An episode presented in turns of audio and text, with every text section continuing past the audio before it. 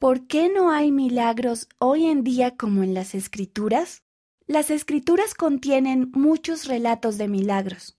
Algunos son bastante grandes e impresionantes, como dividir el mar rojo o levantar a una persona de entre los muertos. ¿Y hoy en día hay milagros todavía? Sí los hay. Tal vez no siempre escuchemos acerca de ellos, pero los milagros siguen sucediendo en la vida de las personas todo el tiempo.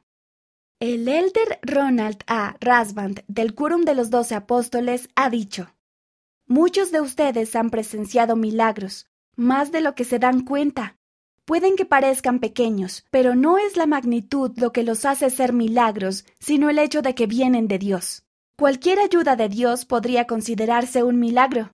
Muchas personas experimentan milagros y a veces comparten sus relatos, pero a menudo los mantienen sagrados entre ellos y Dios.